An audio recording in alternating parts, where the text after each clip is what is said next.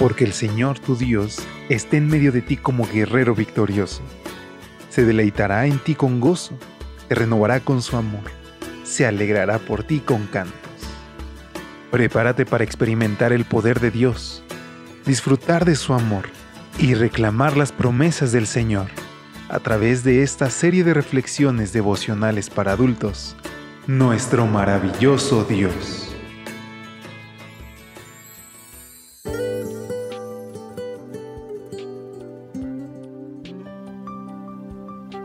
Muy buenos días, qué gusto saludarte. Nos ha alcanzado tan rápido el martes 22 de noviembre.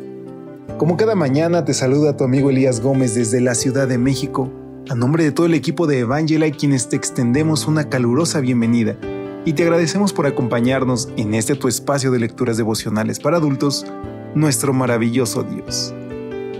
¿Qué tal ha iniciado tu día? ¿Ya te has encomendado a Cristo?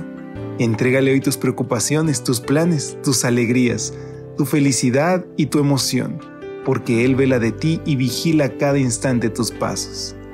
Es con estas palabras que te invito a que me acompañes a la reflexión de hoy titulada Esperando un tiempo oportuno.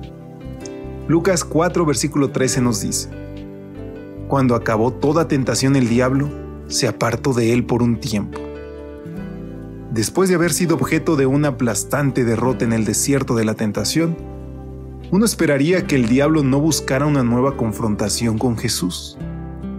Pero sabemos que ese no fue el caso, porque como nos dice nuestro texto de hoy, el diablo se apartó de él solo por un tiempo. La expresión por un tiempo en griego, según Marvin Vincent, significa literalmente hasta un tiempo conveniente. Esta es precisamente la manera como rinde este pasaje. La Biblia de las Américas dice, cuando el diablo hubo acabado toda tentación, se alejó de él esperando un tiempo oportuno. Con que así trabaja el diablo. Con razón tiene tanto éxito. ¿Y cuál fue ese tiempo oportuno en el caso del Señor Jesús?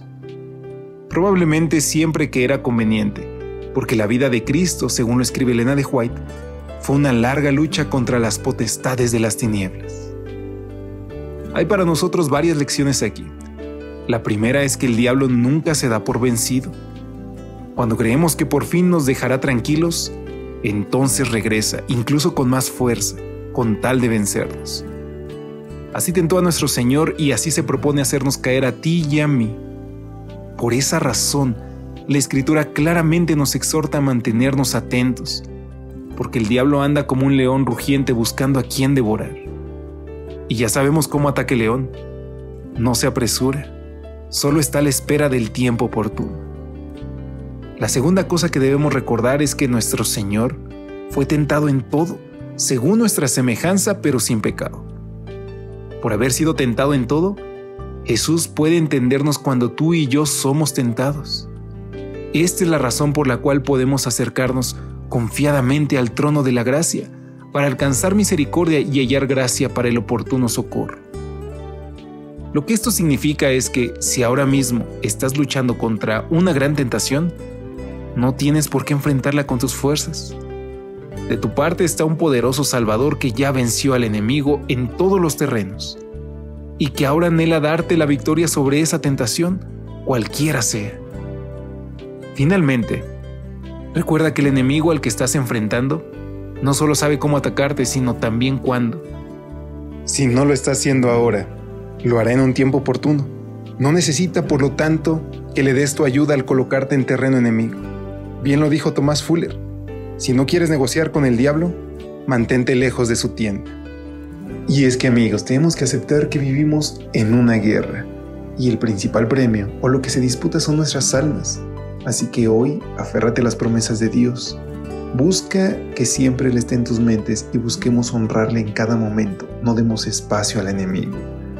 Yo te invito a que hoy hagas un compromiso o que lo renueves con Dios cada mañana para que podamos serle fieles y que podamos presentarnos delante de Él cada noche como obreros que no tienen de qué avergonzarse. Si ese es tu deseo, únete conmigo en esta oración. Gracias Jesús porque aunque fuiste tentado, no pecaste. Hoy, por la fe, Me apropio de esa victoria y con el poder de tu Santo Espíritu, resuelvo mantenerme lejos de la tentación. Te lo imploramos en tu nombre. Amén.